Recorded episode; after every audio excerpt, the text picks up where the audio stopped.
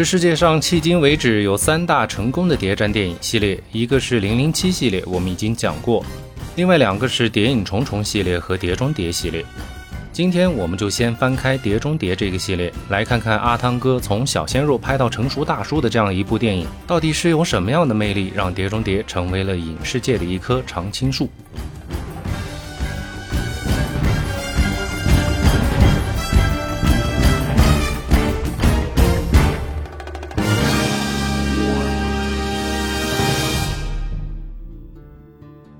碟中谍》系列的第一部上映于一九九六年，最初无论导演还是编剧都没有将电影当做一个系列来拍摄，它只是一部常规意义上的谍战电影。其中比较令人称道的就是不断反转的剧情和片中对于假面具的这样的一个设定。电影上映之后获得的成功，自然也让片方看到了伊森·杭特这个 IP 的潜力，再加上汤姆·克鲁斯帅气的外表，也为这个 IP 奠定了良好的基础。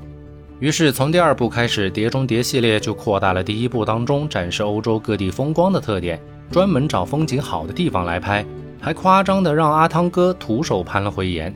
剧情上也是拼命玩反转，但过犹不及。吴宇森执导的这个第二部，生生的把《碟中谍》拍成了北美版的《英雄本色》。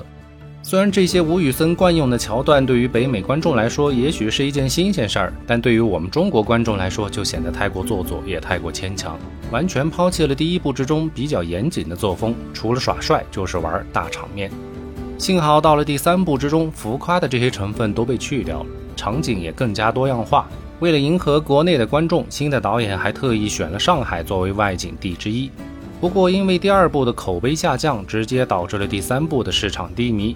痛定思痛之后，制片方制定了一个新的策略，那就是铁打的阿汤哥、流水的导演和团队。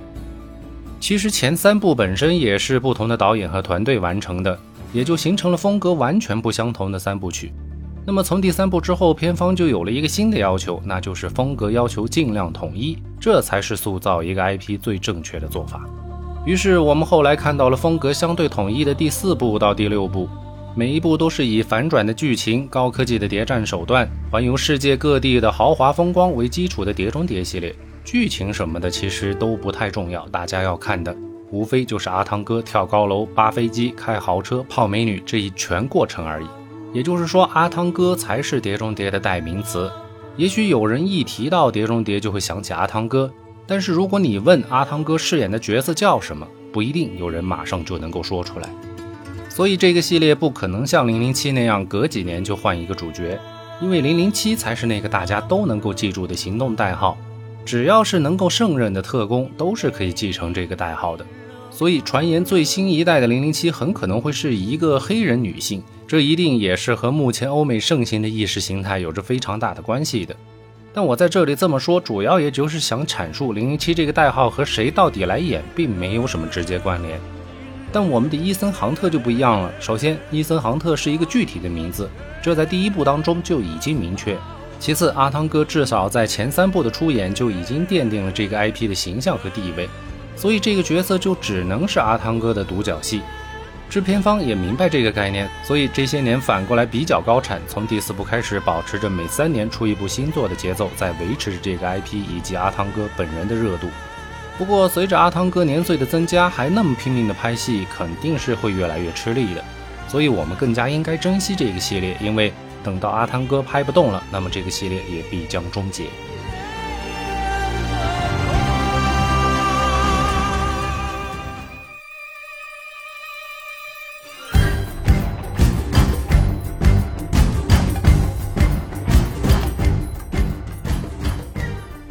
说回到电影的原声音乐，音乐的制作也同样和导演团队一样，成为了流水的银盘。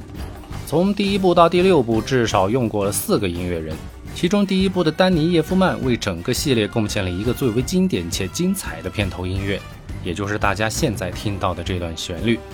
这段旋律和阿汤哥一样，成为了整个系列的名片之一。旋律其实有着很重的模仿痕迹，无论在曲调和配器上，都有着向《零零七》经典片头致敬的意味，有着强烈的英伦范儿。不过大家都是谍战片嘛，所以风格类似也无伤大雅。至少旋律上还是有明显差异的，否则人们也不可能将其奉为经典，一耳朵就能识别出谁是谁。从这一点上来说，叶夫曼就已经是成功的了。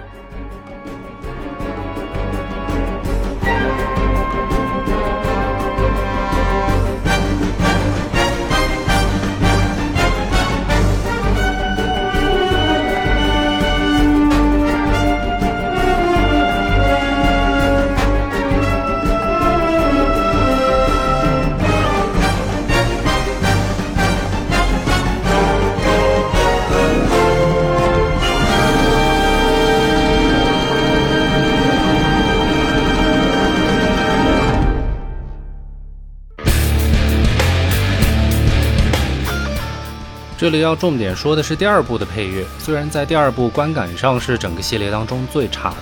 但吴宇森请来了汉斯季默为电影编写配乐。出乎我意料的是，汉斯季默这次并没有在原声配乐之中加入过多的电子音乐元素，只是用了摇滚的方式来改编了主题音乐，让其听起来更加动感和现代。配合着阿汤哥一头飘逸的长发和酷酷的墨镜，每一场放映都能燃爆整个电影院。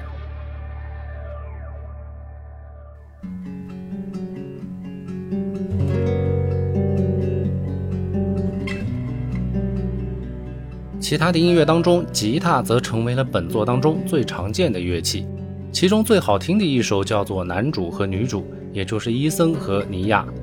整首曲子通篇表达了一种强烈的浪漫主义色彩，曲调有着西班牙小调的全部因素，包括在和弦的写作上，也完完全全都是一首完成度极高的西班牙风格吉他作品。配合着吴宇森在片中大量运用的慢动作场景和英雄本色风格的白鸽飞舞，整体感非常怪异。这也许就是当年吴宇森对暴力美学的理解吧。他将无数象征美好的元素和杀戮结合在了一起，就成为了暴力美学的一种典范。但殊不知，这种组合放在本身就是崇尚含蓄的东方，可以获得成功和理解；但放在简单粗暴的欧美而言，就成为了一种非常怪诞的组合。直接造成了票房的丰收和口碑的惨淡。不过，单纯从音乐的角度出发，这首曲子却真的很美。如果不是运用在一部动作片，而是爱情片甚至悲剧之中，会更加合适。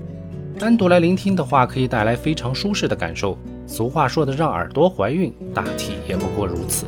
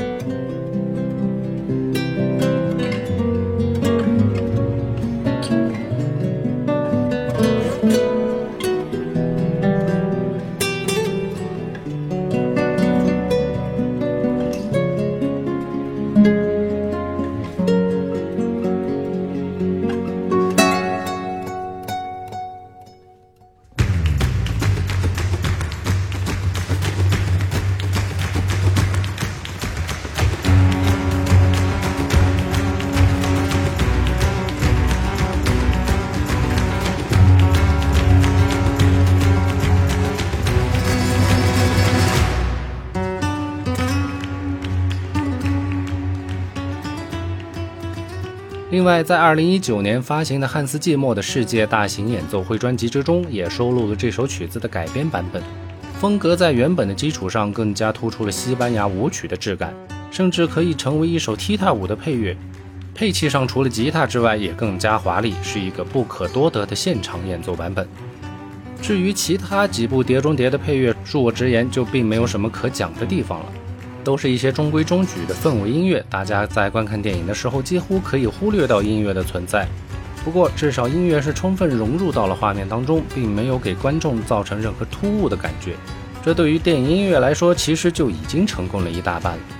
好了，本期就是这样，让我们在汉斯季默的现场音乐当中结束今天的话题。我们下周见。